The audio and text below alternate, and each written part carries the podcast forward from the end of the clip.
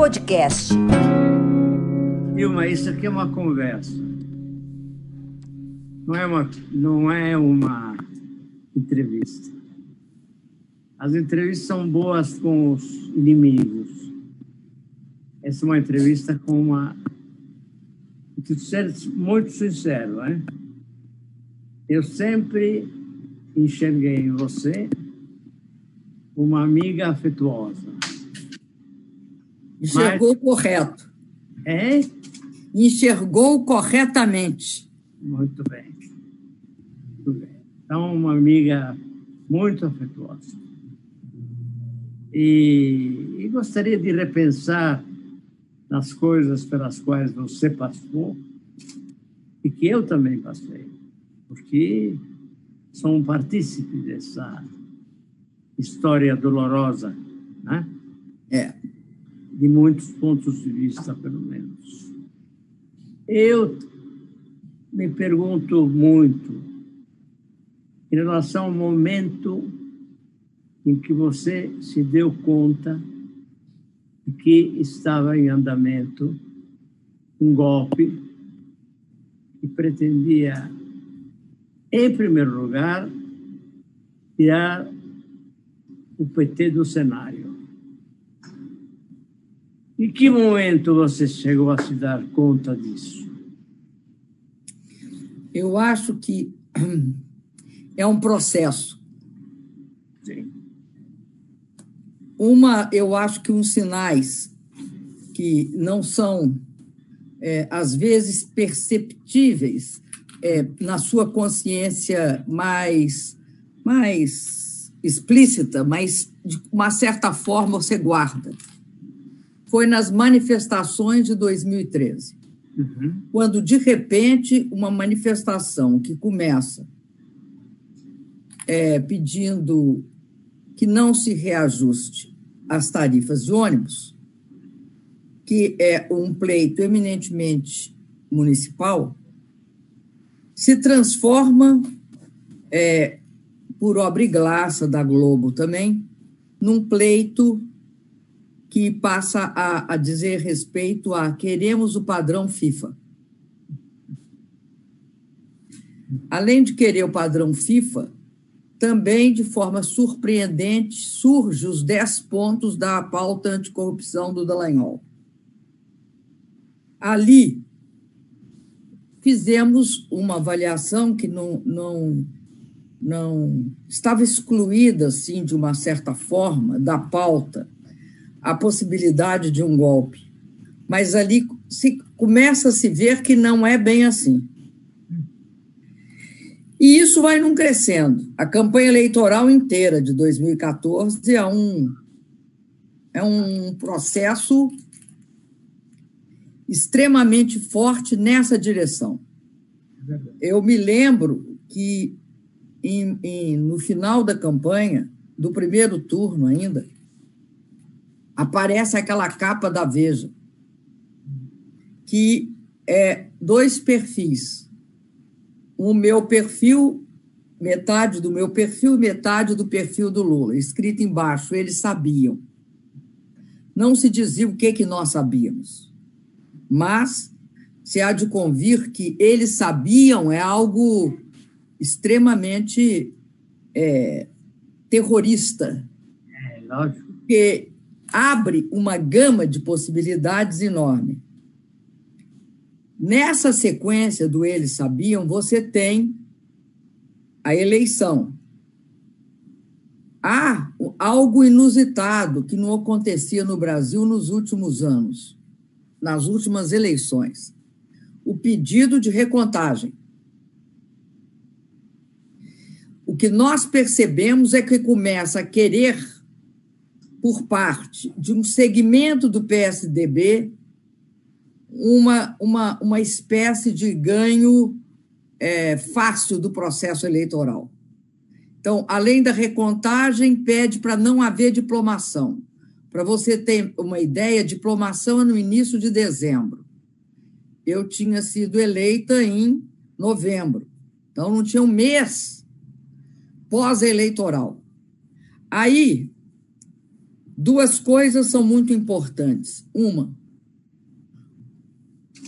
em fevereiro, nós vínhamos de um processo em que estávamos vendo o centro ir para a direita.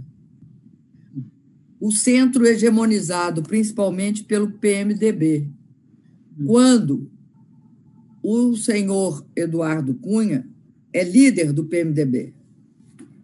Em fevereiro, e a partir de novembro, ele anuncia que ele será candidato. E em fevereiro, logo quando abrem as, as sessões legislativas, no início de fevereiro, ele, ele é eleito. Nós perdemos a votação. Foi, foi, eu não sei, tive sempre a impressão que houve ali um pouco de competência. Está certo ou está errado? Da, da competência do, do Eduardo Cunha? Ah, não, não. Por parte do PT, não houve o necessário cuidado para segurar esse, essa figura terrível que acabou sendo eu não acho que ele seria segurável. Ele pode, a gente poderia ter conseguido rachar a base dele, mas nós não conseguimos. Pois é. E, e vamos lembrar que ele vinha de uma eleição na qual, posteriormente, se soube que ele hum. tinha financiado o Centrão. Hum. Porque vamos ter claro uma coisa, né, Mino? O Centrão não é uma criação ou seja, o Centrão não é, não é uma, uma é, ele, ele não surge por geração espontânea. Ele é produto de, de, de, um, de um estrategista de nível menor, mas não deixa de ser um estrategista, o senhor Eduardo Cunha, que utiliza o poder econômico para eleger o maior número possível de deputados. Ele financia os deputados o, o Eduardo Cunha tinha um projeto de poder. Uhum. É, ali tem um processo que culmina, já vem lá desde o, o segundo governo Lula, que é a ida do centro para a direita. Tanto é assim que nós perdemos a CPMF, que financiava a saúde, os 40 bilhões que financiavam a saúde pública no Brasil nós perdemos porque quem era o relator? Eduardo Cunha. O que, é que o relator queria? Furnas. Isso é só olhar a imprensa que você vai ver. Ah. Esse é um processo de formação do, daquele bloco que, que, de uma certa forma, lá em 1800, 1988, era o Centro Democrático, com Ulisses Guimarães, com Mário Covas, você podia divergir deles, mas não eram golpistas, nem tampouco neoliberais. Eu falo bem deles. Deve mesmo, porque. De ambos. E aí, esse processo é interrompido pela fragmentação, né? fragmenta tudo, PSDB, PP, e, e, e essa, essa fragmentação continua. Tanto é que o Lula, o, o Fernando Henrique precisou. Se eu não me engano, posso, eu posso errar, porque eu estou falando de cabeça.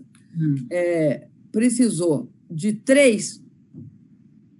Para a maioria simples, ele precisou de dois partidos. Para a maioria de dois terços, ele precisou de três. O Lula começa com quatro e vai a seis, depois ele vai a oito a doze. Eu, para fazer dois terços, precisava de 18 partidos. E para fazer é, maioria simples, precisava de 12 a 13, dependendo. Porque nem todos os partidos votam de forma é, e completa, né? Eles não têm aqui a cláusula da que é muito encontradiça em qualquer partido no mundo, da, da como é que chama isso? Da unidade. É, unidade partidária, mas tem um outro nome. Então, eu acho que ali o processo começa a se incorporar. Aí vem a crise. Não, aí é uma coisa importante. Em março de 2015, tinha três meses de mandato, tinha 16 processos de impeachment. Você só pode pedir o impeachment de um presidente no mandato que ele está exercendo naquele período.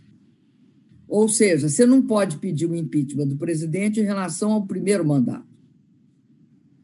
O segundo tinha três meses de vida e eles pediram o impeachment. Que o impeachment tinha outro intuito é verídico. Né? E isso desencadeia. Ali eu vejo como um momento o aumento dos pedidos de impeachment. Uhum. E o fato do, do, das negociações do Cunha levar a tal das pautas bomba. Né? Nós não conseguimos governar. A pauta bomba, ele, ele, ele criava as condições, depois recuava. Esse, esse, essa, esse processo que, às vezes, o Bolsonaro usa, que é das aproximações sucessivas, era típica do típico, bem típico do Eduardo Cunha. É. E, e, e ali você começa a perceber que está armado. Você começa a perceber que, por estranho que pareça, prepara-se um golpe praticado pelos próprios poderes da República. É, é, e, e, e, típico da América Latina, né? Porque quando não é o parlamento, é o judiciário. E, e, e sempre um, um dá suporte para o outro, né? É, mas acho que no Brasil a questão é muito mais profunda. A questão é muito mais profunda. Porque aqui é, o Carbonário está falando agora. Aqui não temos a bucha de canhão para fazer uma bela revolta. Seria da maior utilidade para o povo brasileiro. O povo brasileiro cala-se diante da, da, dos vexames que lhes são impostos, dos, diante do favelamento do país. Veja o que está acontecendo no caso da pandemia. A pandemia está matando a, a rodo. E, e, os, e os dados são falsificados, são maquiados. Os dados reais. Se nós temos hoje 770 uh, mil mortos, é o que dizem, 70 pontos, calcule tranquilamente o dobro. O Aqui no Rio Aqui a pesquisa está indicando que multiplica por sete. Então, pior ainda. É mais ou menos uma multiplicação por sete. Se você tem 60 mil mortos, hum. né, você vai ter em torno de, 40, de 420 mil pessoas. Né? Então, mas por quê? Porque o povo brasileiro não foi devidamente. Eu sou muito franco com você. Não foi devidamente escolado não foi alcançado pelo verbo de uma pertença esquerda. Não duvido que haja gente de esquerda que, tá, que lutou o tempo inteiro. Não duvido. Mas o Partido dos Trabalhadores não é um partido de esquerda. É um partido que maneira, que busca a conciliação. Buscou sempre. Ô, ô Mino, o problema é o seguinte: é, você teria aqui no Brasil, nós sempre pautamos as transições por cima, certo? Não houve nenhuma transição de regime nenhum para regime nenhum uhum. que houvesse a ampla participação das massas. É. Recentemente, você teve uma grande derrota, que foi a direta já. Isso. A direta já, ao ser negociada, ela criou um padrão, ela criou um, um sistema. Eu concordo com você num aspecto e concordo mesmo. Acho que o que, que é os nossos governos, o meu e do Lula, onde nós erramos substantivamente. Temos vários erros é, que, que eu quero falar o erro central. Eu acho que é, o, é justamente o seguinte: nós optamos por fazer a gestão e não fazer a, a, a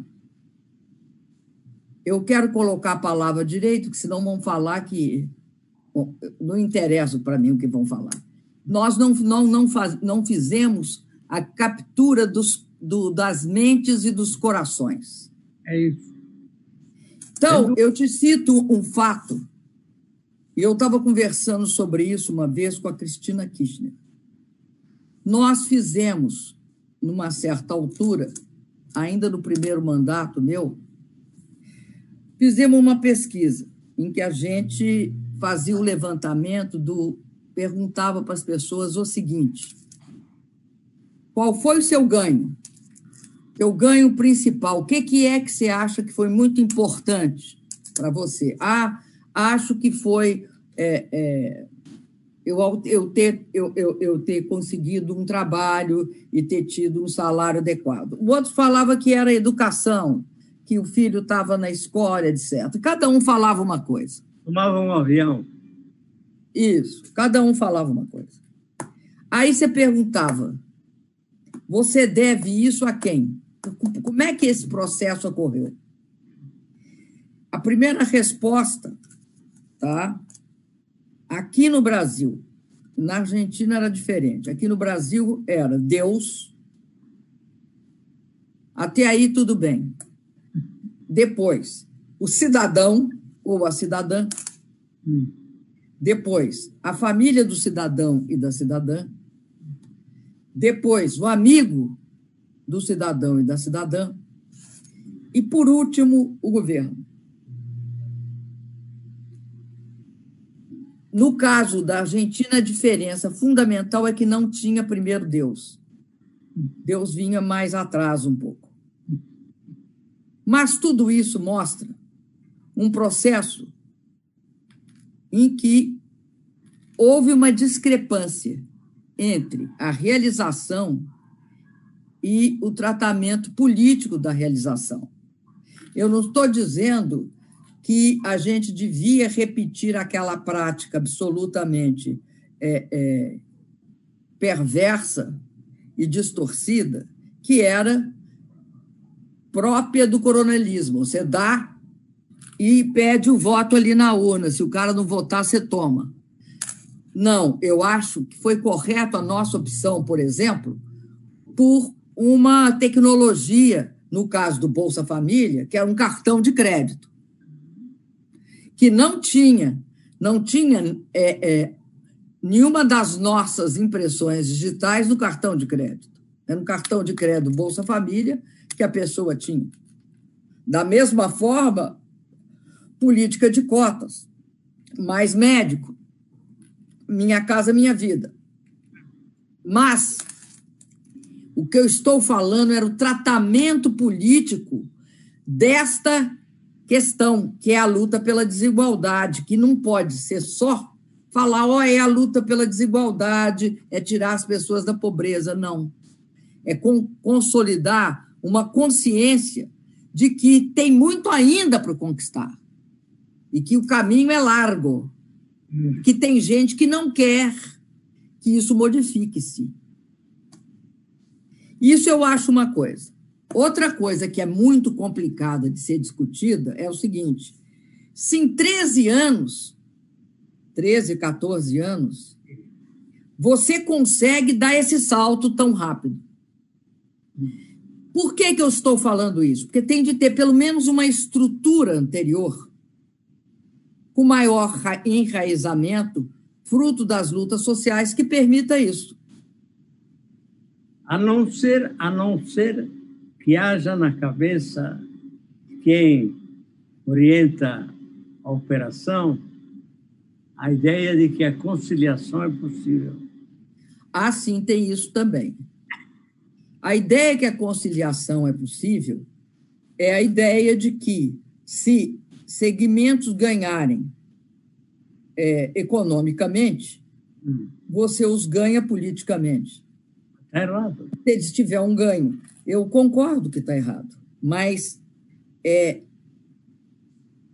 eu não acredito, sabe, Mino, que o período que nós vivemos recente a, havia consciência suficiente sobre que não era adequado o capitalismo, o, capitalismo o, o presidencialismo de coalizão mais.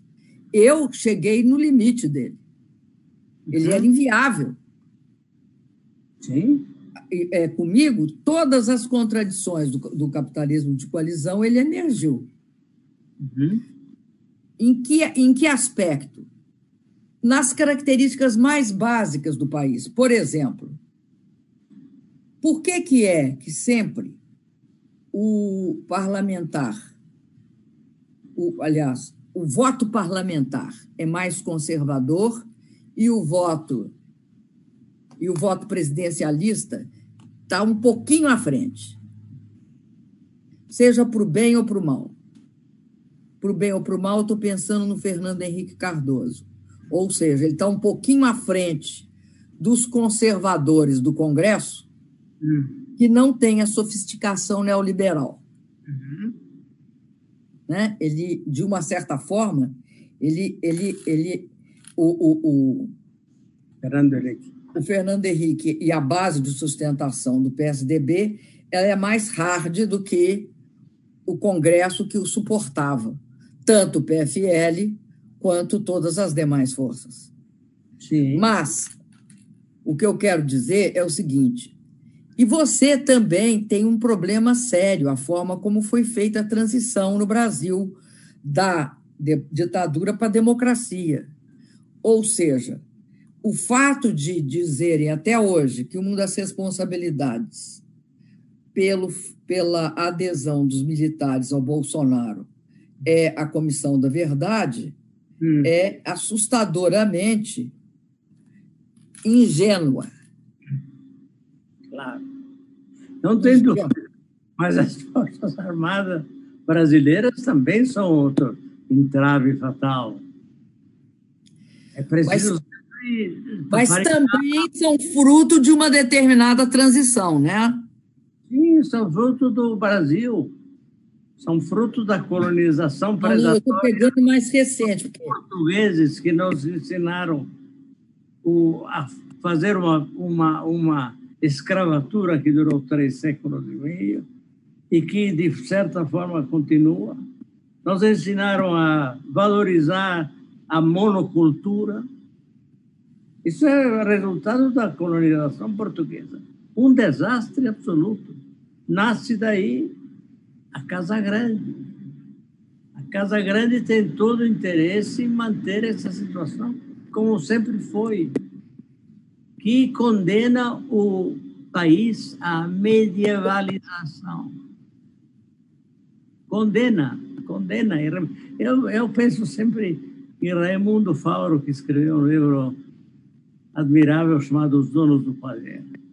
Não era um homem de esquerda, era um weberiano, mas era uma pessoa adorável, um grande amigo, um amigo fraterno, mas, mas é uma visão perfeita para entender o Brasil.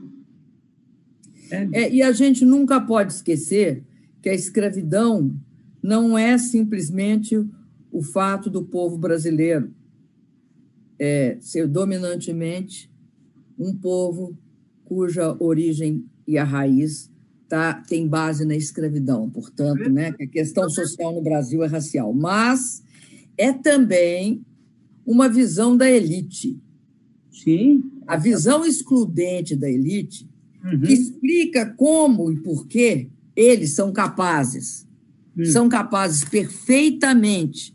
Está repetindo, sempre repete a mesma história. Agora, na pandemia, eles são capazes perfeitamente de engolir o Bolsonaro o tempo que for necessário, uhum. caso ele mantenha a agenda neoliberal que lhes interessa. Claro. Mas é claro, mas veja o que aconteceu no Brasil. Não, não, mas ela é muito, ela, ela, ela, é muito atrasada, sabe por quê? Eu estava vendo outro dia no Financial Times. Você não vai falar que o Financial Times é um antro de bolivarianismo. Não é. Uma análise do maior, do, do maior, do, do responsável lá pela pauta econômica internacional e nacional, mas internacional, que é aquele Martin Wolf, passa seus últimos dias, pelo menos seus últimos dois meses ou três, uhum. defendendo o seguinte: uhum. não é possível sair desta pandemia do mesmo jeito que saímos da crise de 2008, com austeridade. Ou tem uma política de gastos e mais, e mais. Aí é que entra a pauta interessante, porque eles já se reciclaram. A pauta interessante é o seguinte: tem de tributar ganhos de capital, ganhos de capital, grandes fortunas, heranças, o setor digital e o setor financeiro. Claro. Mas Por é quê? Porque não tem mágica. Agora... Aqui, eles estão tentando ainda, o Paulo Guedes está querendo privatizar três empresas estatais, no mínimo, quer. É, é, ele quer uma política de austeridade na contracorrente de tudo que o mundo está fazendo. Mário Draghi, Mário Draghi, que o senhor conhece bem, ex-presidente do Banco Central Europeu, defende frase do Mário Draghi: nós vamos viver um momento em que todos os países sairão endividados.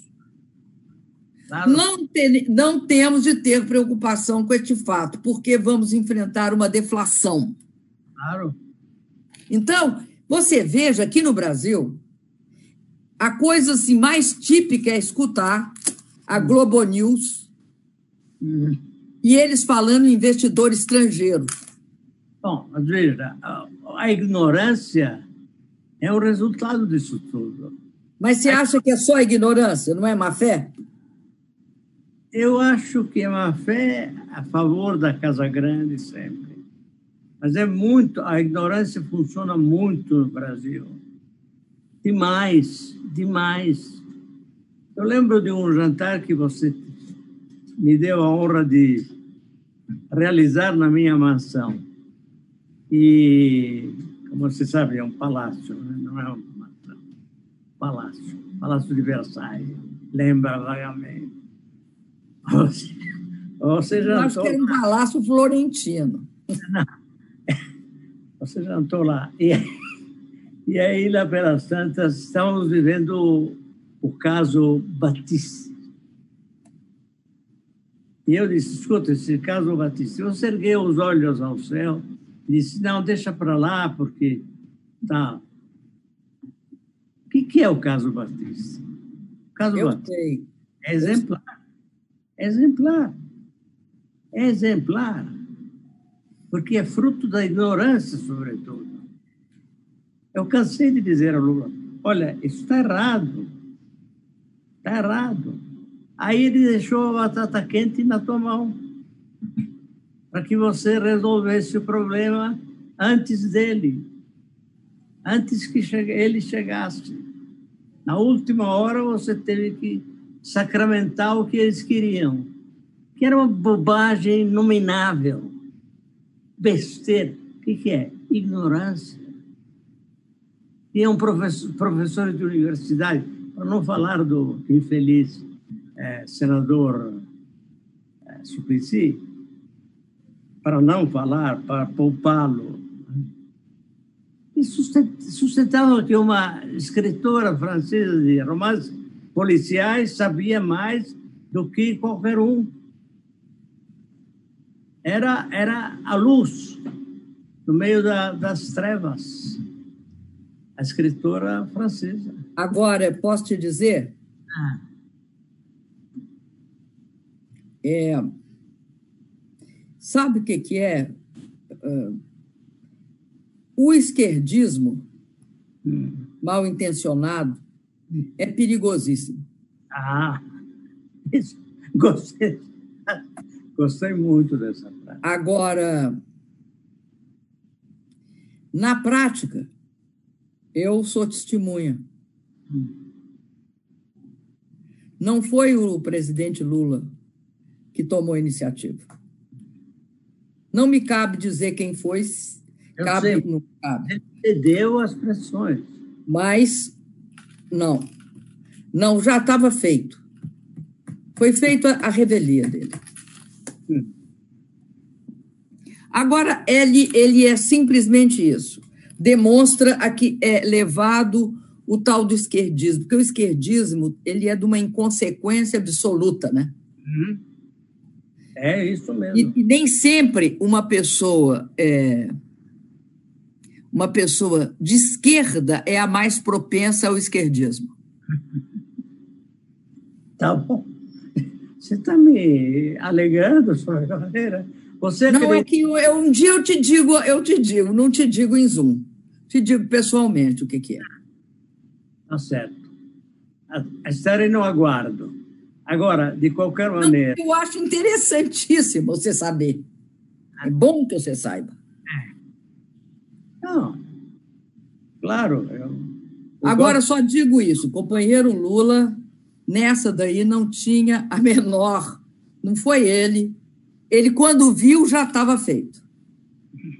aqui E ali, quando você dá o primeiro passo, é dificílimo voltar atrás. assim. O Gerro é autor É um dos. Ele era ministro, né?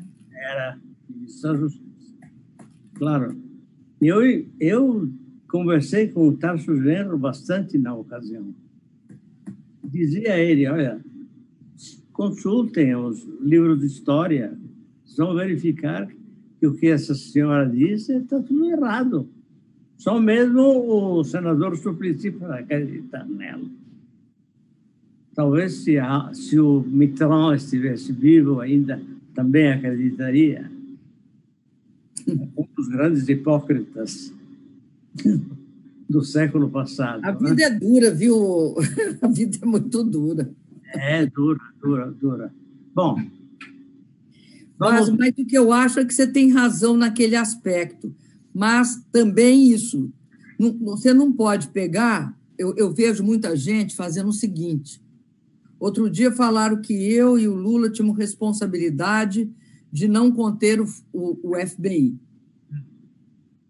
Bom, nós não sabíamos que o FBI andava solto por aí, não. Eu, quando soube que eu estava sendo é, gravada pelo, pela NSA, a Agência Nacional de Segurança do, dos Estados Unidos, eu tomei todas as providências cabíveis. Era pre- vice-presidente o senhor Biden, atual candidato do Partido Democrata presidente, fiz uma reclamação, fizemos a primeira reclamação, não não presidencial, né, de, da- das, das outras instâncias a ele, que é a ele que cabia responder, e depois eu tive com o, o presidente Obama uma bilateral, na qual eu dizia para ele, eles tinham me convidado por uma coisa que chama visita de chefe de Estado. A, visi- a visita de chefe de Estado é uma por ano. Então, a minha estava marcada. E eu, eu falo para ele: olha, eu não vou na sua visita de chefe de Estado por um motivo muito simples. Isso na época eu, eu relatei. Porque é impossível, sem vocês disserem. Vocês, vo- uma visita de chefe de Estado implica que nós temos uma relação de parceria Uhum. e cooperação.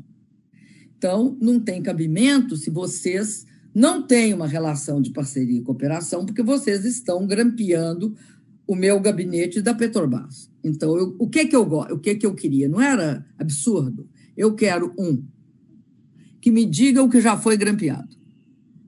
Dois, que me diga que não vão grampear. O que foi grampeado não conseguiam dizer.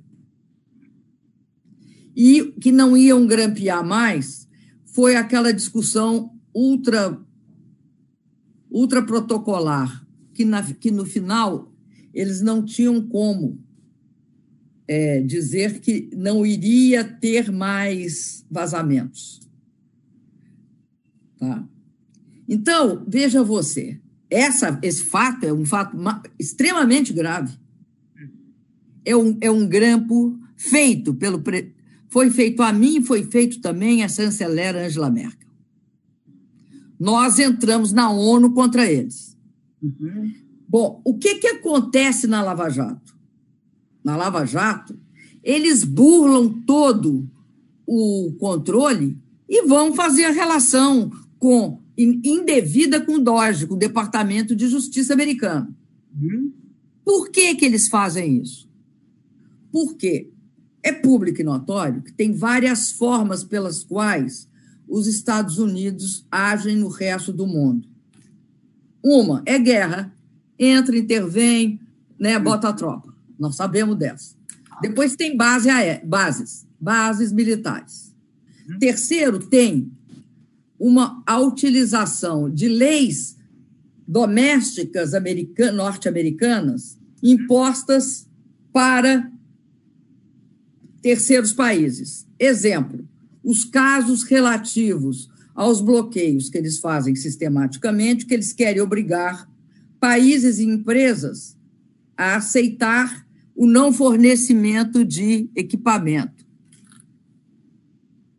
E no caso específico é, dessa, dessa forma, que é a forma Lava Jato, eu acho que ela faz parte daquele processo que tem a ver não só com os nossos golpes, Sim, os é... chamados golpes latino-americanos, mas tem a ver com o setembro, a, a, a, o setembro, o setembro árabe, como é que, primavera árabe, a Primavera Árabe, que, aliás, um, um, um ayatollah disse uma coisa interessante. De fato, tem uma primavera árabe que se transformará num verão muçulmano. E foi isso que se viu, a transformação da primavera árabe num verão muçulmano. Bem quente. Uhum. Então, esse processo é um processo muito mais complexo das relações que um poder, um, um, um, um centro de poder né, é, unipolar te, tentava impor. E numa, num momento em que ele perdia poder. Porque é interessante que foi no momento do auge que a China entra, né, que aparece a China nessa história que volta a União, a, a, os Estados Unidos, a, a, a Rússia se incorpora no sentido de ganha força novamente. Então, é um processo que ninguém sabe antes como é que vai acontecer, nem como. Se soubesse, é, as democracias teriam mais instrumentos. Elas não têm. É esse o fato. Não, não tem, não. Me diz aonde que se resistiu a qualquer golpe sem exército. Sem exército? É. Onde? Golpes nunca houve em certos países? Aqui na América Latina, nenhum, tirante o Chaves. Não. América, mesmo na América Latina, o golpe, o golpe argentino é muito diferente do golpe brasileiro. Qual golpe? O golpe militar da Argentina é, um, é completamente diferente do nosso golpe militar. Mas é com exército. Ah, lógico. Mas é isso que eu estou te dizendo. Me diz um lugar onde, onde o golpe foi feito e houve uma reação que o conteve sem exército. Não, não conteve, mas, mas ah, houve uma luta verdadeira. Aonde? No Brasil. Na Argentina, morreram 30 mil. Sei, querido. Não, não eu não estou dizendo isso, veja bem do Uruguai. Eu estou dizendo, não conteve assim, não, não ganhamos deles, entendeu? É isso que eu estou dizendo. Ah, não, mas ao cabo ganhamos, botamos os caras. 30 mil mortos não significa vitória, você me desculpa. Não, não, não, mas. No, nem aqui, nem na Argentina, nem no Chile. Nós perdemos. Olha, você, aliás, padeceu um bocado na fertilidade. Mas voltando à a, a, a, questão do, do coisa que nós não perdemos agora, né? Naquela época.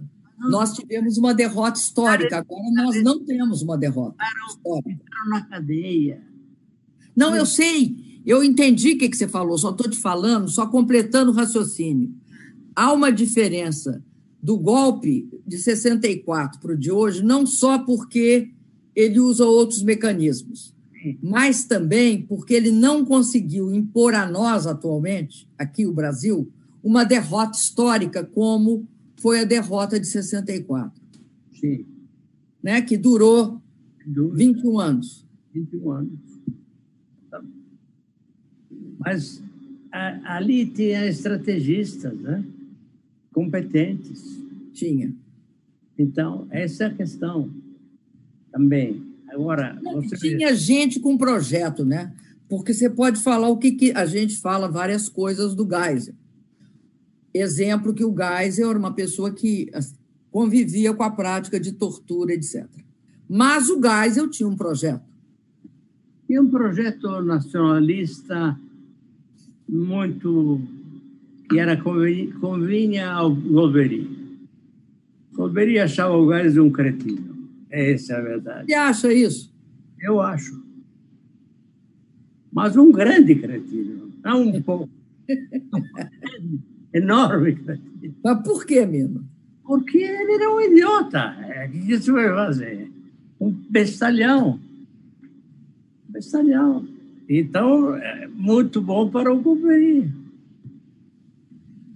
Escuta, Golbery é uma pessoa que merecia um estudo profundo, porque ele não somente nunca roubou um tostão, mas ele é, escolheu o Geisel a dedo, precisava ser o Geisel. Foi ele que impôs o Geisel ao Medici. Foi ele que chegou, o Geisel, por quê? Porque o Geisel era irmão do condestável da, da República, era o irmão do chefão. Aí veio o Geisel, o Geisel era ótimo. Quando o Golbery teve um descolamento... Mas o Geisel não tinha, não tinha um projeto? Tinha, tinha um projeto nacionalista, provavelmente, um projeto de avanço tecnológico e coisas desse tipo. Mas ele não hesitaria um segundo para soltar a cachorrada. Um segundo. Quer dizer, todo um conceito diferente. Bom, mas de qualquer maneira, eu conheci bem o Golbery e acho que ele é, é um cara, de muitos pontos de vista, muito interessante. Muito interessante. Mas.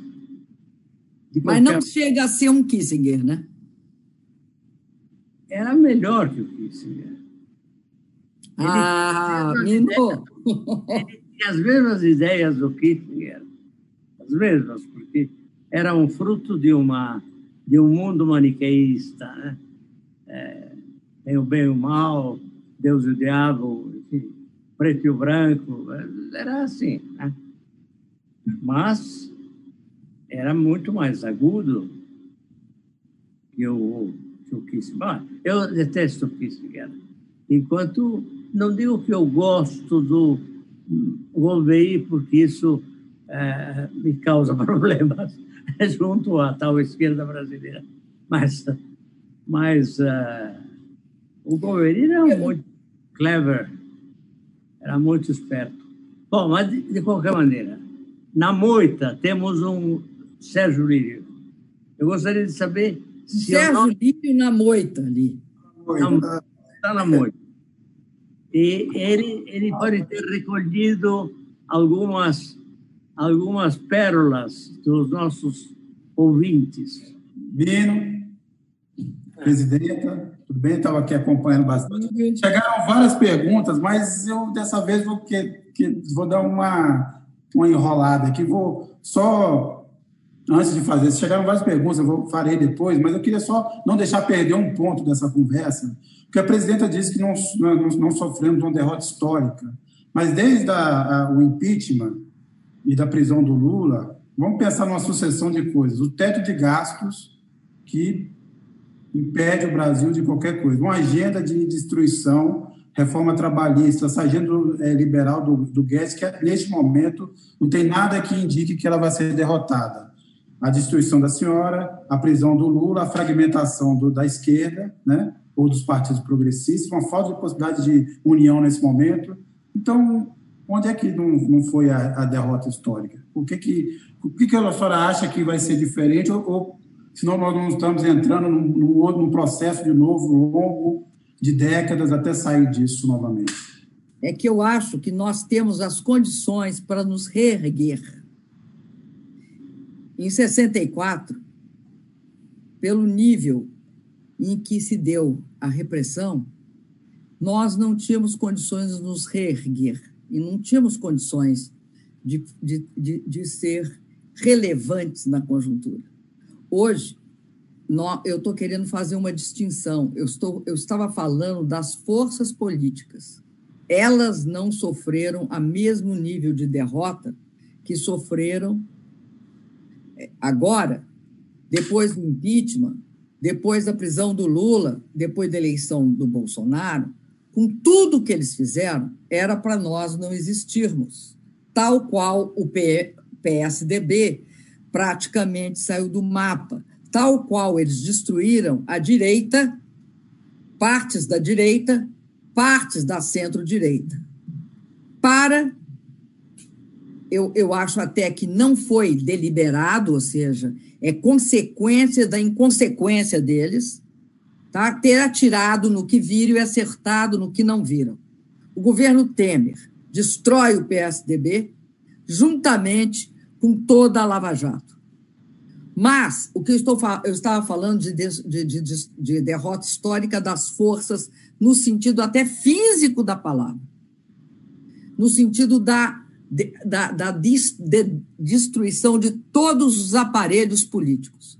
Agora, nós sofremos uma grande derrota. Sim, uma derrota econômico, política e social. Em que nível? O que eles tentaram impor quando eles deram o golpe em 2016, foi eles, como você disse, adotar uma agenda que não tinha sido submetida à votação, que foi o teto dos gastos e a reforma trabalhista. Eu vou falar nessas duas. Fizeram várias outras coisas, mas essas duas eram cruciais.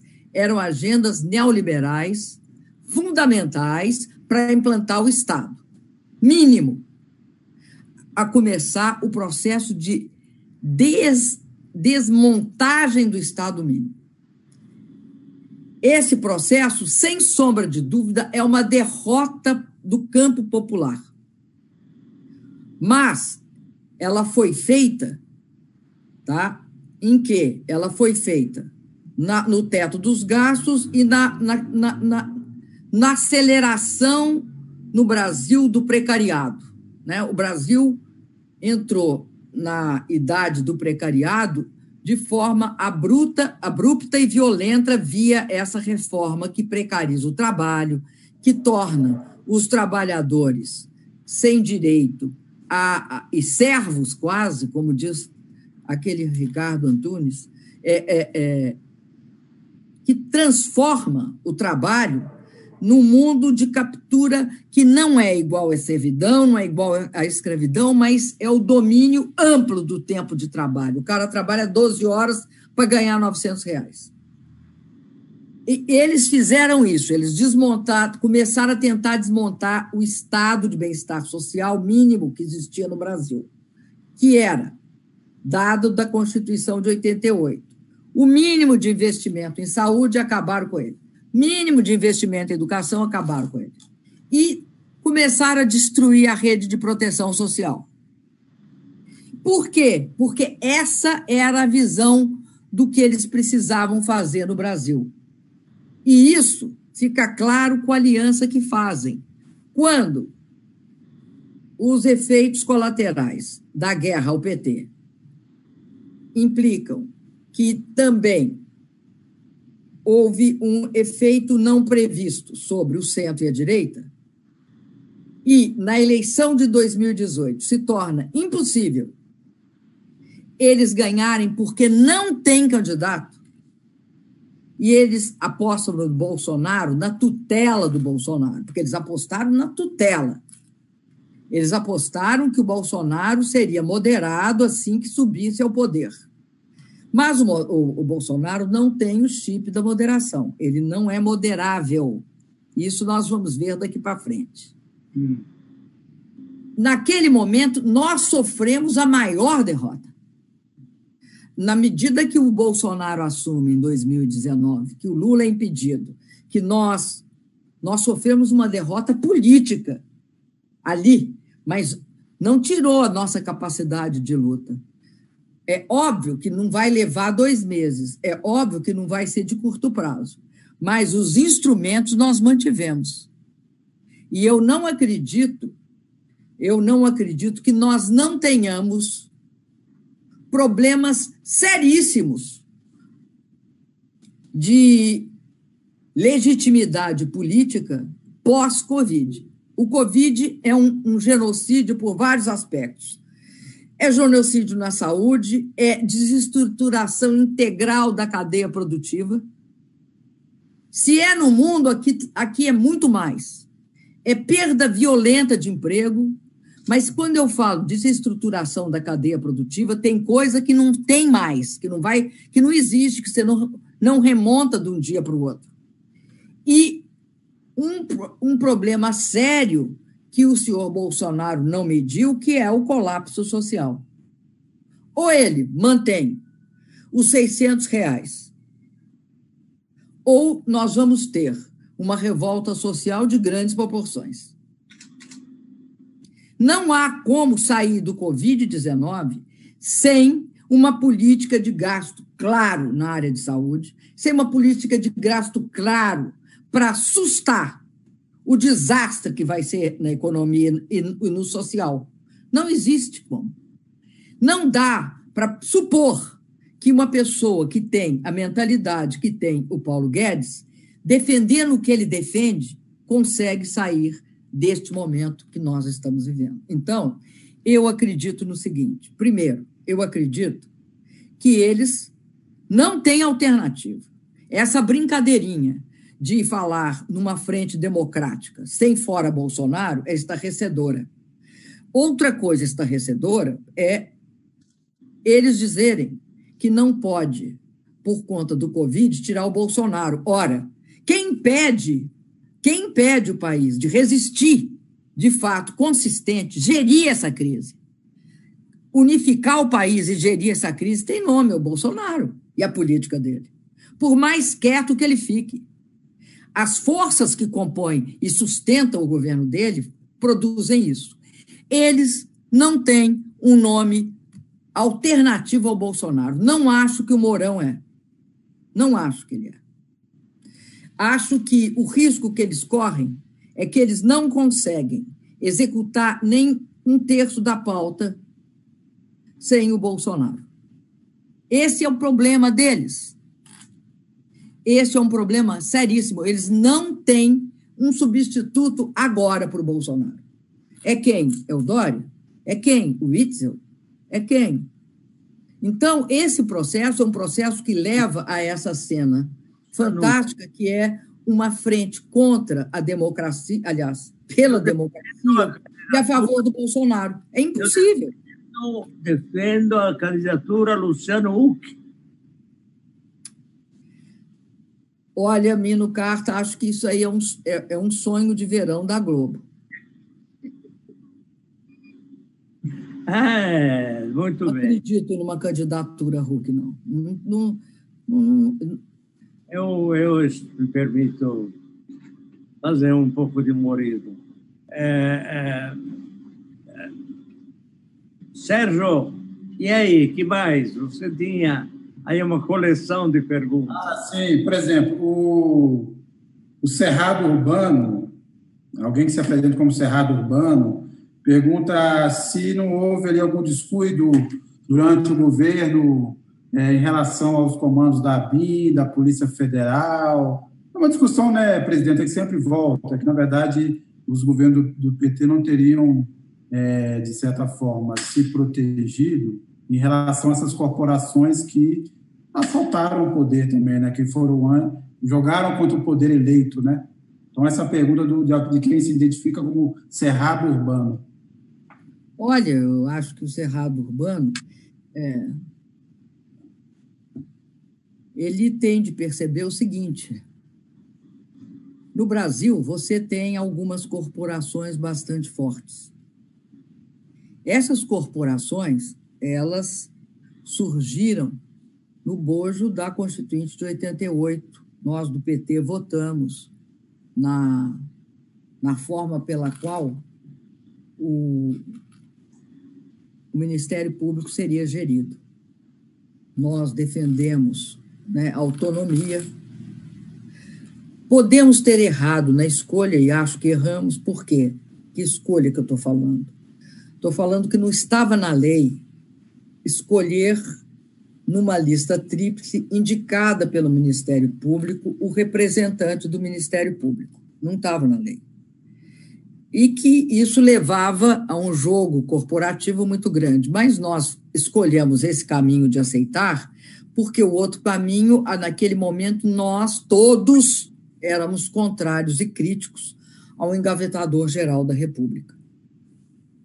Então, ali, nós tivemos uma atitude de tentar, de fato, romper com a prática do engavetador, que engavetava, né? e que começa lá no governo Lula e que eu mantive também Hoje eu acredito que talvez fosse melhor a gente manter um, um, um processo de, de, de, pesos e contrapesos e não deixar que a Procuradoria acumule esse poder de escolher a si mesmo. Mas você veja que também você não resolve isso. É, no Brasil, um dos efeitos, eu acho, do, da diferença social e da desigualdade e da exclusão é que você tem muito poucas pessoas que vêm dos setores populares capazes de fazer concurso e virar procurador. Então, você tem uma visão de classe média da procuradoria. Então, reflete também isso. É, nenhum governo é capaz de transformar uma corporação é, em 13 anos. Tem de ter um processo de formação dessa corporação. Tem de ter todo um teste dela. A mesma coisa para a Polícia Federal. E a mesma coisa, quem, porque quem faz, quem comanda a, a Lava Jato é um, o sistema de justiça e o sistema da, da Procuradoria. Polícia Federal é usada quando tem de fazer investigação, mas não é a, a líder. Quem lidera é o Ministério Público. O Ministério Público no Brasil é um outro poder. O ministro da Justiça o máximo que nós fazemos é indicar o procurador, por isso que eu, por isso que eu estou me referindo aos pesos e contrapesos. Nós indicamos o procurador, né? O presidente apresenta o nome do procurador para o Senado. E o Senado aprova. E não temos ingerência nenhuma, não podemos dizer para o procurador faz isso, faz aquilo, faz aquilo outro, não temos ingerência. Então você tem uma estrutura e tem de entender que o governo é isso.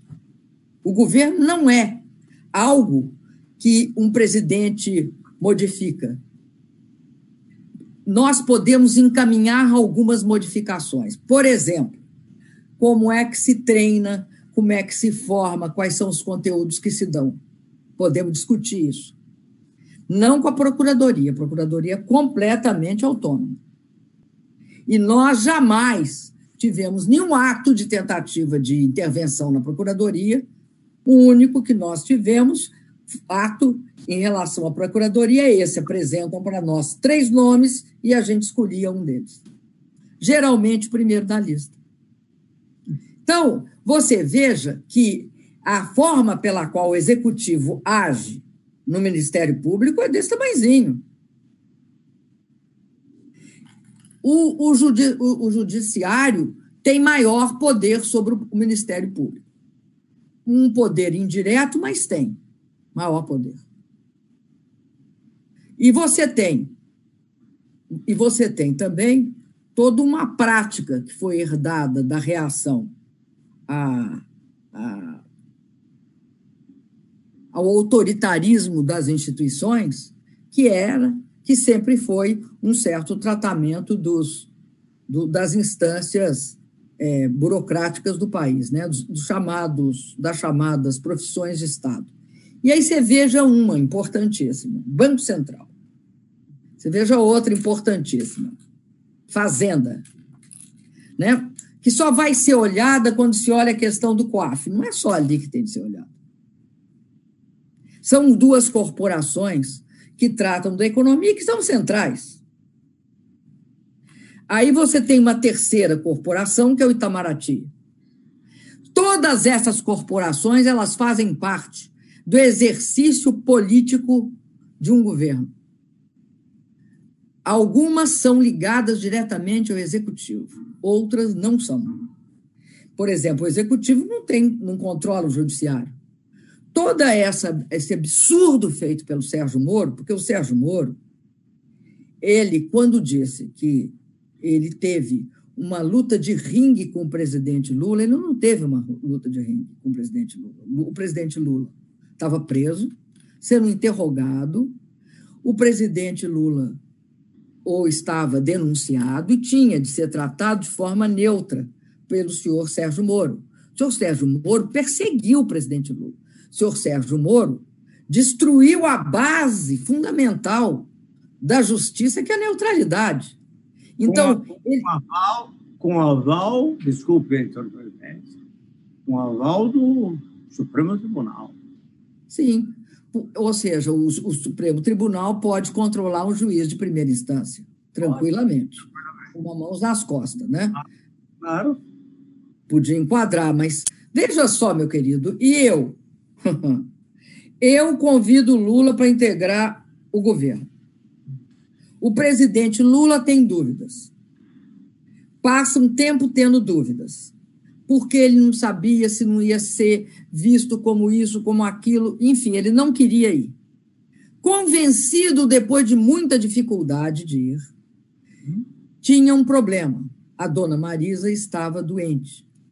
Ela já estava doente naquela época. Ela vai morrer logo, um pouco depois. Aí o que, que acontece? Acontece que ele pede uma gravação do Lula só que eu ligo para o Lula. Há uma dúvida se eu estava sendo eu a, a, a grampeado ou não. Parece que não. Pelo menos é o que, o, o que a, a avaliação da Polícia Federal, é, da parte técnica da Polícia Federal, acha que não, que, que de fato foi assim. Aí foi como? Ele, ele gravou o Lula além da hora e me, me pegou e divulgou. Isso era um escândalo. O máximo que ele levou foi uma uma, admoestaçãozinha. Mas tem mais, né? Tem mais do que isso.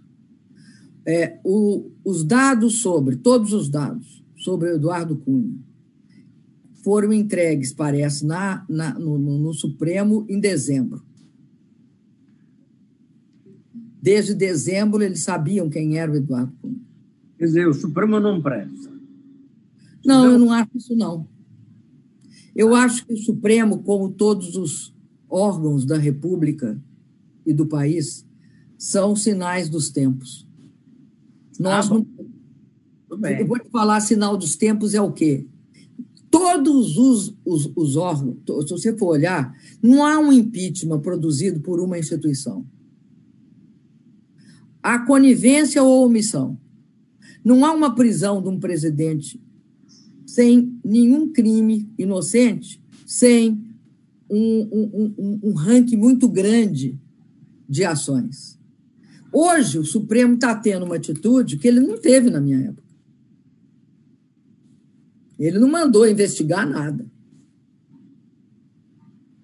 Então, você tem uma falha do Supremo ali, sim. Eu não tenho dúvida que tem uma falha. Agora, não acho que o grau de responsabilidade suprema é o mesmo do Sérgio Moro, nem do Dallagnol, nem do Ministério Público. Acho que tem um órgão que vai ter de ser chamado às falas, que chama-se Ministério Público. Tem de explicar o que, é que aconteceu. Não pode ser assim. Agora, veja você. Tudo no Brasil é muito estranho. O juiz vai lá e diz que tratou o réu como se fosse numa ringue de boxe. Ele é tudo aí, menos juiz. Né? Ao mesmo tempo, o presidente, o, o, o, o, presidente legítimo, vou chamar ele assim, que me sucedeu, vai para a televisão e diz que ele não teve nada e não teve ingerência nem responsabilidade pelo meu golpe, o que é um baita sincericídio. Fala de golpe três vezes, usa a palavra golpe. Aí, chamam-no para uma entrevista e ele fala que ele é contra impeachment, que impeachment virou moda no Brasil. Você percebe? Tem um, um nível de falta de seriedade em tudo isso. Desfaçatez, hipocrisia. Desfaçatez. A palavra é desfaçatez. Hipocrisia. Que é fantástica. Então, esse mundo, esse mundo de desfaçatez, é o mesmo, por exemplo, que explica por quê. Há 10 anos se sabe o que aconteceu com José Serra, senador. E eles levam 10 anos para ir na casa dele. Para quê? Tudo bem, antes tarde do que jamais, mas há que explicar por que tão tarde. E por que só agora? Por que não ontem? Esse problema é, é no Brasil sistemático. Sistemático. Bom, então o que eu estava dizendo é o seguinte: não se pode tratar as instituições achando que qualquer presidente tem nas mãos um poder infinito e uma geleia que ele manipula. A sociedade ela é elemento fundamental para um governo decente. A sociedade é elemento fundamental para todas as questões relativas à justiça. Há uma questão que nunca é tocada no Brasil, que chama igualdade, né? a luta contra a imensa, monstruosa desigualdade. A, a sociedade é fundamental para várias coisas, ela que dá sustentação política para um governo. Daí que os governos de coalizão não podem acreditar que distribuir ganhos econômicos significa construir a paz. Não significa. Quer dizer, o PT errou completamente. O quê? PT errou. Sim, nós erramos nisso. Nós tínhamos de ter feito muito mais política. Política no sentido que você conhece, que é a única forma de ação social, comunitária e social que os homens, os seres humanos têm. Vamos, fazer, vamos falar. Outro dia eu li até que quando a coisa é preta, a gente recorre ao, a, recorre ao Aristóteles. Vamos, vamos recorrer ao Aristóteles e falar: ó, não há, não há vida social sem política. Não há. Nós tivemos um momento em que política era considerada a coisa mais desqualificada do mundo. Não era, não é a política que é desqualificada. É como, como se faz, é como ela se dá. É pela absoluta omissão de vários outros. Então, não é possível fazer avaliações é, é, é, é fáceis, porque elas são falsas. Eu quero saber como é que se administra o Brasil com a, a, com a atual composição que existe. Pois é, mas é, a propósito dessa sua entrevista. Você sabe que eu tive tantos votos no impeachment quanto o Temer teve no não impeachment? Ou seja, quem votou pelo impeachment pelo impeachment, você entendeu?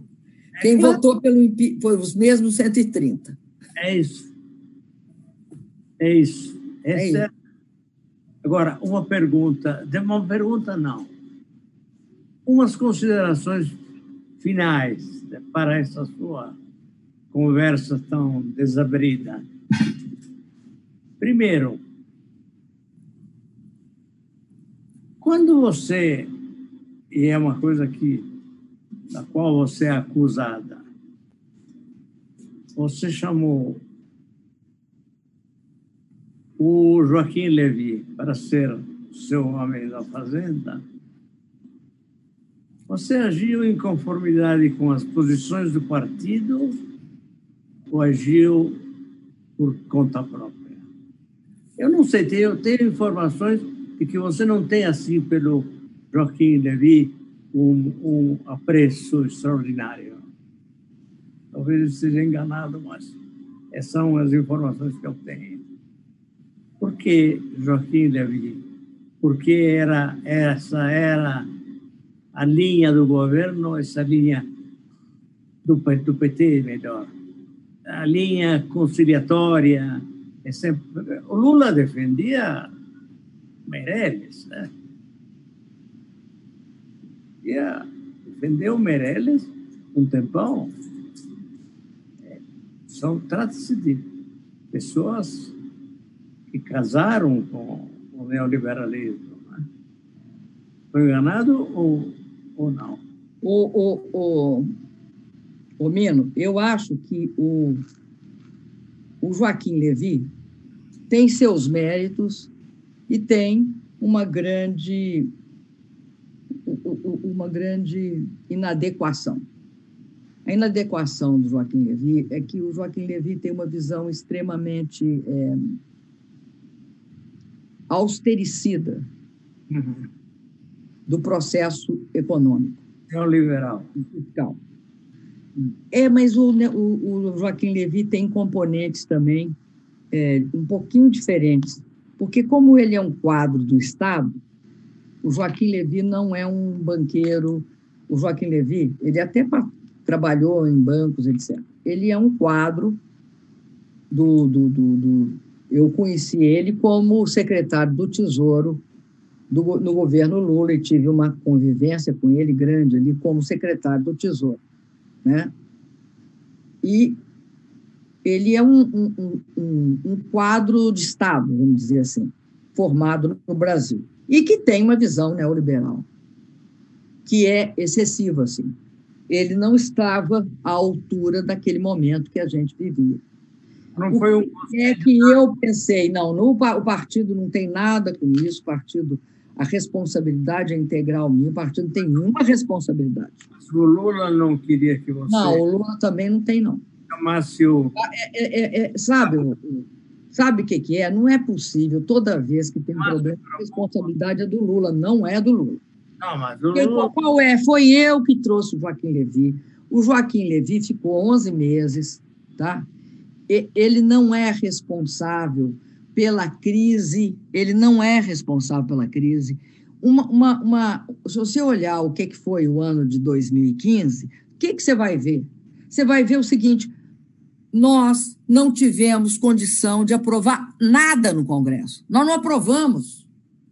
Pelo contrário, todo dia mudava o entendimento no TCU. Eu fui, eu sofri impeachment, porque mudaram o entendimento quanto a a poupança que eu tinha de fazer. No meio do caminho, eu estou fazendo um contingenciamento.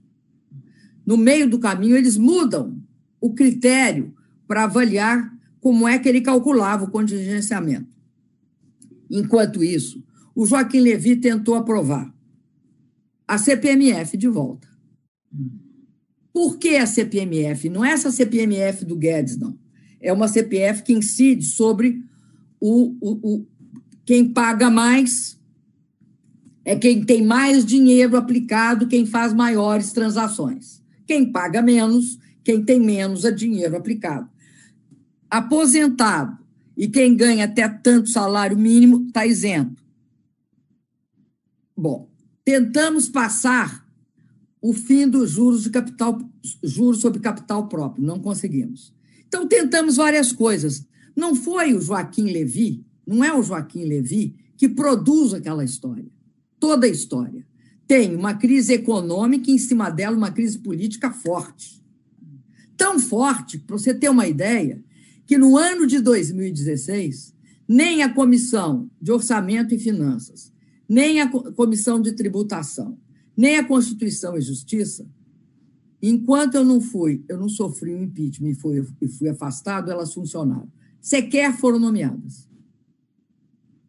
Então, você tem um quadro de crise política profunda naquele momento. E profunda. Tão profunda que a cada vez que nós, por exemplo, mandamos um, isso já ainda no governo não foi no Joaquim Levi, foi no Guido. Mandamos para o Congresso uma lei que isentava que, que isentava? Contribuição previdenciária para alguns setores específicos que a gente queria garantir emprego. O que, que aconteceu no Congresso? Aquilo que se chamava é, o, jabutizal. Sabe o que é o jabutizal? É, jabuti não dá em árvore. Se está na árvore, é enchente ou mão de gente.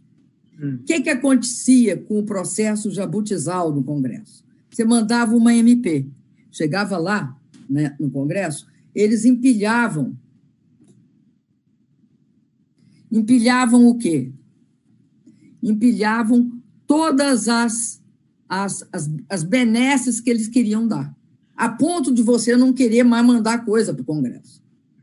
E aí, o que, que acontecia? Aprovavam, aí eu vetava, aí ia para o Congresso novamente e derrubava o veto. Esse processo ocorreu em 2015, sistematicamente.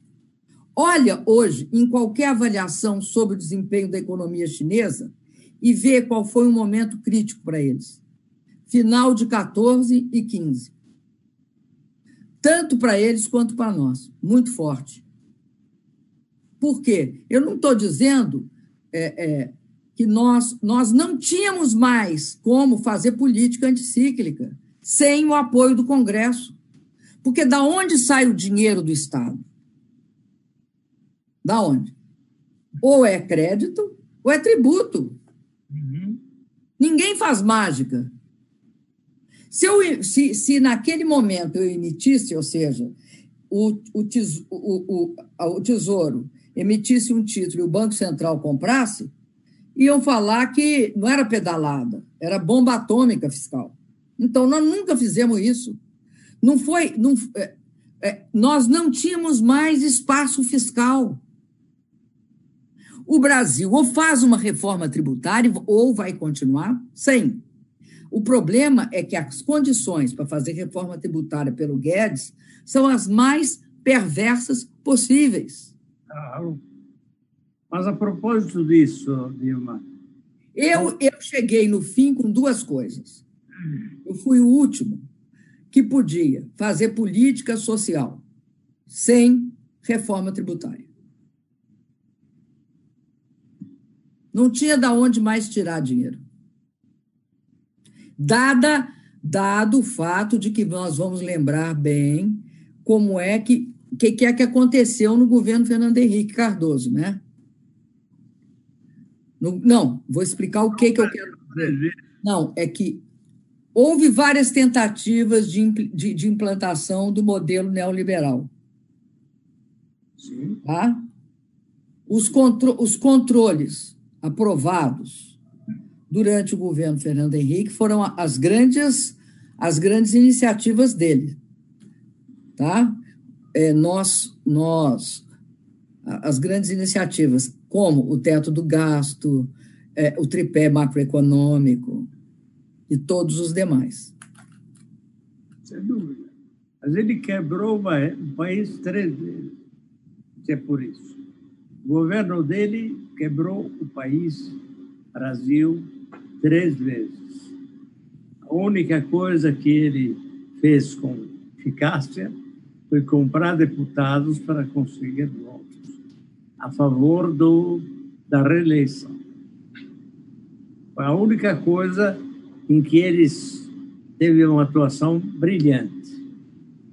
Comprou os votos dos deputados.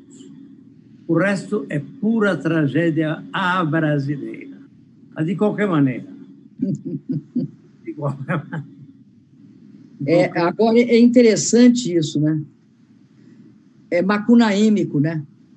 Claro, sempre. A pessoa dá muito certo porque comprou voto.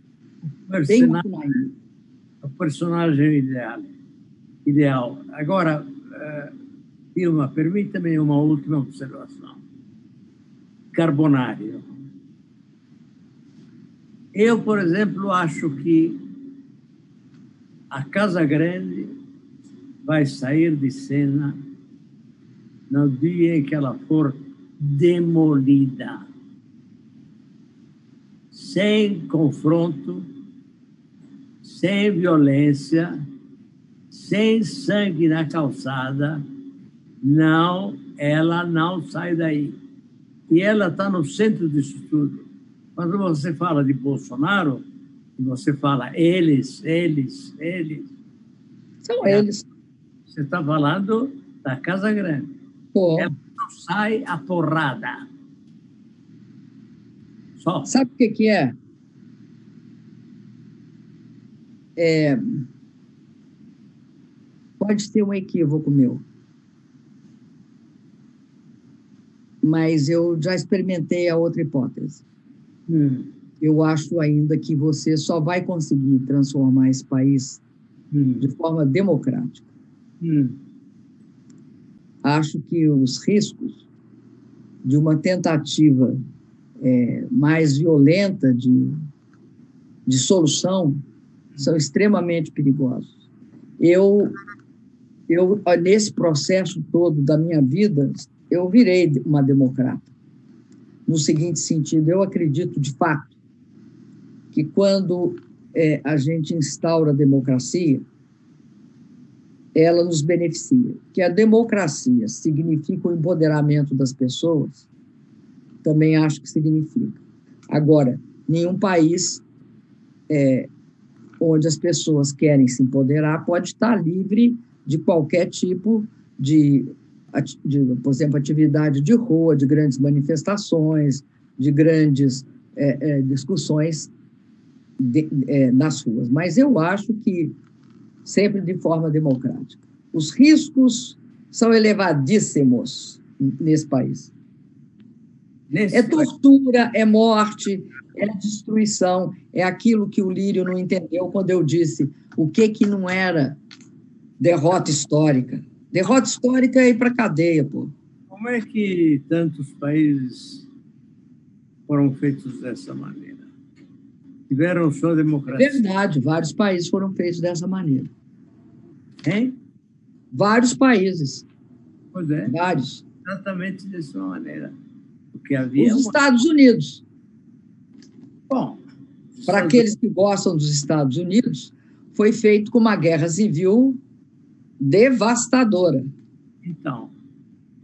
Mas... mas teve algumas vantagens, né? Mas, mas teve outras desvantagens, né? Esse sistema eleitoral que até hoje rege os Estados Unidos é uma é um acordo pós-guerra, né? Sim, sim. De qualquer jeito, sendo ou não, é, é muito importante perceber que ou tem negociações políticas, ou então não tem nada. Aqueles que não querem negociação política estão querendo levar o país para o caminho da explosão. Aí, seja o que Deus quiser, né, Mino? Eu acho que não. Mas podemos. Você é muito carbonário, hein? É? Você está muito carbonário. Eu sou muito carbonário. Não tem saída para o Brasil sem algo que realmente de a casa grande do cenário. Sem isso, nós continuaremos como estamos. Estaremos como estamos porque ela tem como se é, reforçar, fortalecer, equipar. Agora com o Bolsonaro. Bolsonaro serve Serve? Está ótimo. Se não for Bolsonaro, será outro como Bolsonaro. Não temos saída. Na minha opinião, estou falando de um carbonário muito agitado. O que me acabrunha, sobretudo, é verificar como este povo está distante de qualquer capacidade de revolta, capacidade de compreensão do seu estado lamentável. Aqui foi reduzido pela Casa Grande, o que era assim. Eu poder... acho que não se, não, não, não se iluda, não se iluda com isso. Eu, eu, eu temo sempre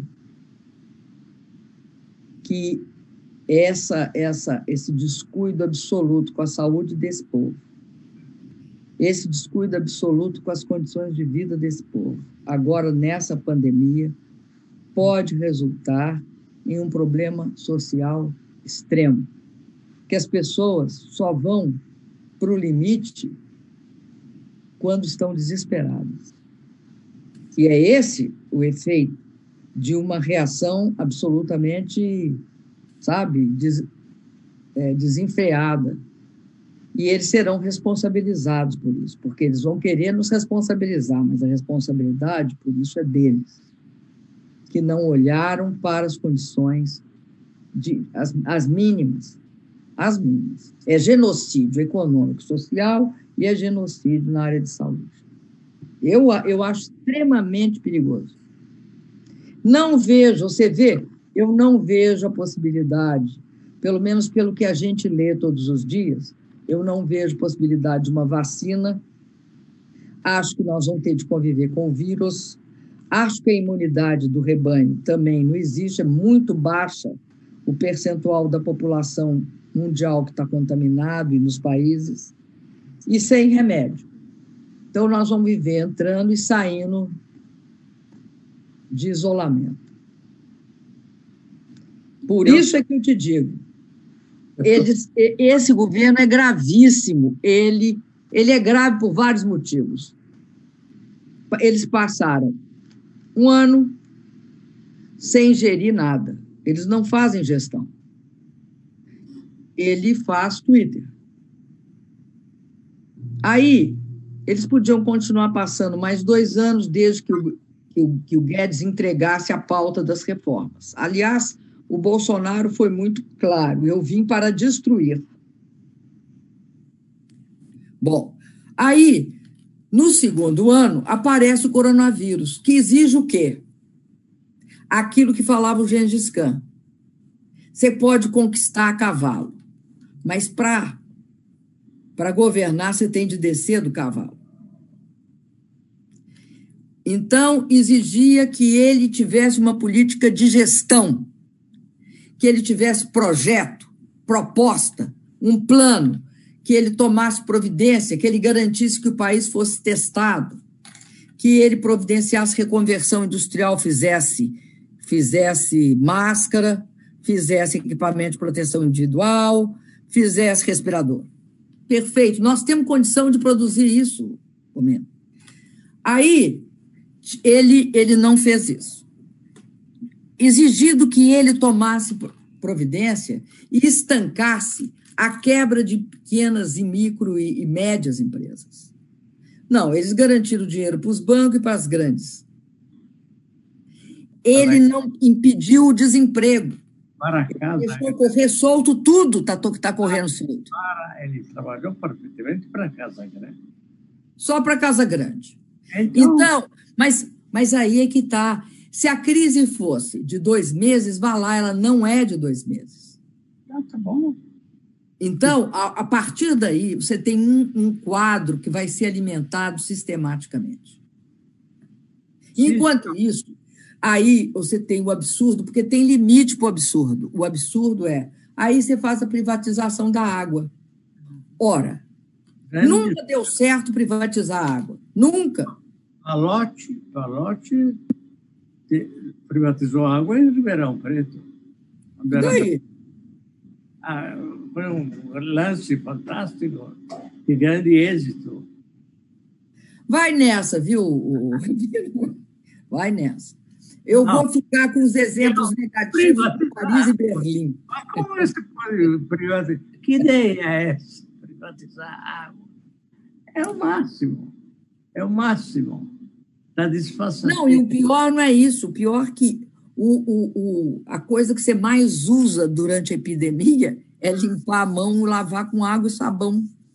Então, é fantástico. É, é uma falta. Nada mira, nada fecha com nada. E aí é que eu te digo: mantém isso um ano, mantém isso um ano e meio. O que, que acontece? Pois é. Pois é. Digo eu, o carbonário. Dilma, desculpe os meus arrobos. Carbonáricos? Carbonários, exatamente. Não tem grande respeito pelos carbonários. Gari, ga, garibaldinos. Garibaldinos. Eu estava eu tava lendo aquele livro M. É um livro? Um livro feito por um. Eu nunca sei o nome dos autores, eu tenho sempre de olhar. Hum. Aquele livro que é M, que ele pega as cartas. Eh, dizem que ele, ele fez uma, uma busca por documentos. É. E ele mostra a ascensão do Mussolini. Ah. E aí é uma das coisas mais terríveis é o que acontece com o Partido Socialista um pouco antes, em 20. 21. Livorno. É. Gramsci. Não, e estava. Pelo menos ele dá a entender Sim. tinha tudo para eles controlarem politicamente a, a situação e tomarem o poder e que eles não tomam. Mas isso está completamente errado. Tá? Tá. Socialistas podiam, evidentemente. Naquele momento era o tempo ainda dos conservadores, na mão do Giolitti, né? É. Piemontese Giolitti não, não teria dado. O Partido Comunista nasce ali porque existe exatamente a fratura entre socialistas e... Mas não, não gravem isso porque não tem importância. Porque a ruptura entre os socialistas, que jogavam dentro das regras democráticas, digamos assim, e o grande líder socialista depois foi assassinado, né? Matteotti foi assassinado pelo Mussolini, mandou assassinar o homem. Mas é aí que nasce o Gramsci. Nesse congresso de 21, o primeiro presidente do Partido Comunista chama-se Bordiga e é um engenheiro, uma pessoa provavelmente boníssima e muito. Eu ainda bem. não cheguei nessa, nesse momento, não. Estou chegando. Você vai chegar. Mas, enfim. Eu te agradeço muito. A paciência de aguentar. Eu agradeço. Eu tenho uma grande admiração por você. Ah, obrigado. É uma pena que não tenham muitos cartas por aí. Uma pena. É Para você é uma vantagem, mas para mim é uma pena. Já imaginou se eu sentasse e achasse uns três menos cartas? Mas eu quero te dizer que para mim é uma grande, uma grande honra conhecer um. Para mim, para mim. E você, repito. E o nosso querido Lírio ali, que só pôde fazer uma pergunta. O meu. Eh, o que eu disse é a sacrossanta verdade eu a sinto como uma amiga afetuosa. E yeah. é. Tá ótimo. tenho certeza. E o, e, o, e o Sérgio Lírio ali, a gente manda um abraço para ele. Tá? Mas. Escondido, estou aqui. Não, estava aqui. Escondido, mas observando tudo. Essas moitas. Tá certo. Obrigado, Dilma. Obrigado a vocês. Muito Tchau. Carta Podcast.